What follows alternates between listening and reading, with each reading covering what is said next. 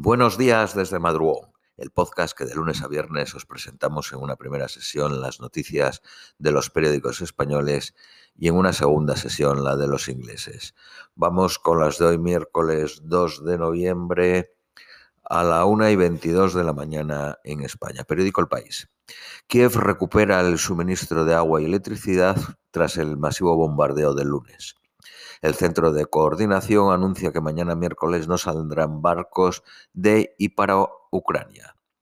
Rusia desalojará por la fuerza a los civiles de Gerson. Según un medio opositor, más de 100 soldados rusos han muerto tras ser reclutados durante la movilización parcial. Londres destina 7 millones de euros a reforzar las ciberdefensas de Ucrania frente a Rusia. Rusia inicia la fase de alistamiento obligatorio para el servicio militar, obligatorio de 120.000 personas, y dice que los reclutas no irán a Ucrania. Rusia multa de nuevo a Wikipedia por difundir información contraria al Kremlin. Los equipos de Lula y de Bolsonaro avanzan en la transición de poder. El bolsonarismo expresa su rabia por la victoria del candidato izquierdista con cortes de carreteras por todo el país. Según los sondeos de a pie de urna, Israel da la mayoría al bloque de Netanyahu, gracias al enorme crecimiento de la ultraderecha en las quintas elecciones desde 2019. Los socialdemócratas ganan las elecciones en Dinamarca, pero necesitan el apoyo del centro. Elon Musk adelanta que Twitter cobrará 8 dólares al mes por la marca de verificación. El Tribunal Supremo de Estados Unidos prohíbe temporalmente la publicación de las declaraciones fiscales de Donald Trump. Miles de visitantes quedan atrapados en Disneyland Shanghai tras un repentino cierre por coronavirus. Muere a los 28 años el rapero Take Off del trío Migos en un tiroteo en una, en una bolera en Houston, en una fiesta privada de Halloween. Periódico ABC, Macron anuncia una conferencia internacional para incrementar las ayudas a Ucrania. Rusia gastó 760 millones de dólares en su ataque masivo del 31 de octubre contra Ucrania. El Kremlin amenaza al Reino Unido por su papel en los ataques al Nord Stream y su flota. Biden amenaza con imponer los eh, impuestos a las petroleras por lucrarse con la guerra de Ucrania. Bolsonaro elude hablar de derrota, pero asegura que siempre ha respetado las reglas democráticas. China y Vietnam presumen de fraternidad comunista en la primera visita del líder del Partido Comunista de Vietnam a China. Periódico Cinco Días. La Fed prepara la cuarta subida de tipos con una subida de 0.75. La petrolera British Petroleum pierde 13.014 millones tras su salida de Rusia. Amazon lleva de 2 a 100 millones las ofertas de canciones a reproducir con Prime Music. Amancio Ortega recibe 860 millones por el segundo tramo de dividendo de Inditex. Periódico El Economista. Iberdrola busca un socio en Taiwán para invertir 15.000 millones en eólica marina.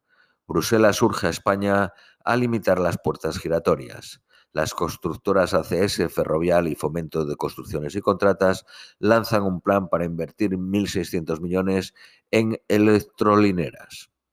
La constructora Acciona se adjudica un contrato para mejorar el sistema de transporte de la capital de Nueva Zelanda, de Auckland, por 400 millones. El CEO de Tesla expulsa al consejo de Twitter y se queda como administrador único. La primera ministra italiana, Meloni, confirma que subirá a 5.000 euros el tope de los pagos en efectivo. Periódico La Razón. Los ataques de Rusia a las infraestructuras energéticas de Ucrania expulsarán a miles de civiles huyendo del frío. Victoria de la izquierda en Dinamarca, pero sin mayoría en el Parlamento, donde irrumpe con fuerza el nuevo partido del ex primer, primer ministro liberal.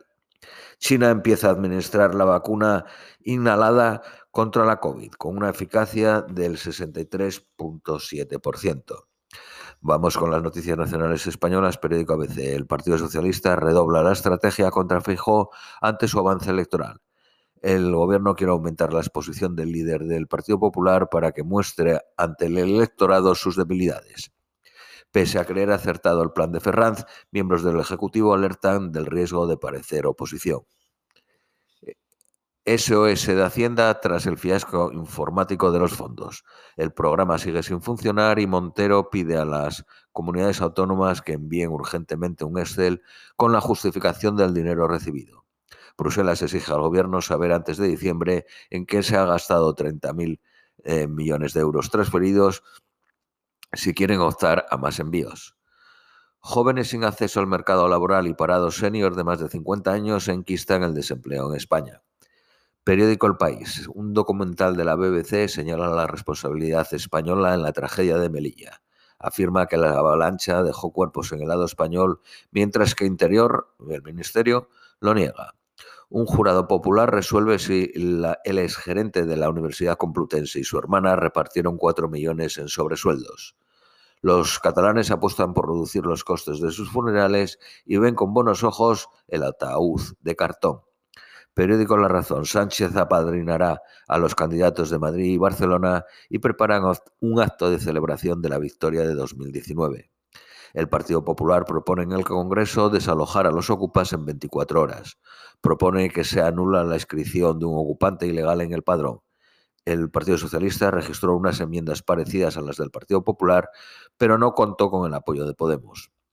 Hacienda ingresa un 38% más de IRPF y un 20% más de IVA. Esto es todo por hoy, os deseamos un feliz miércoles y os esperamos mañana jueves.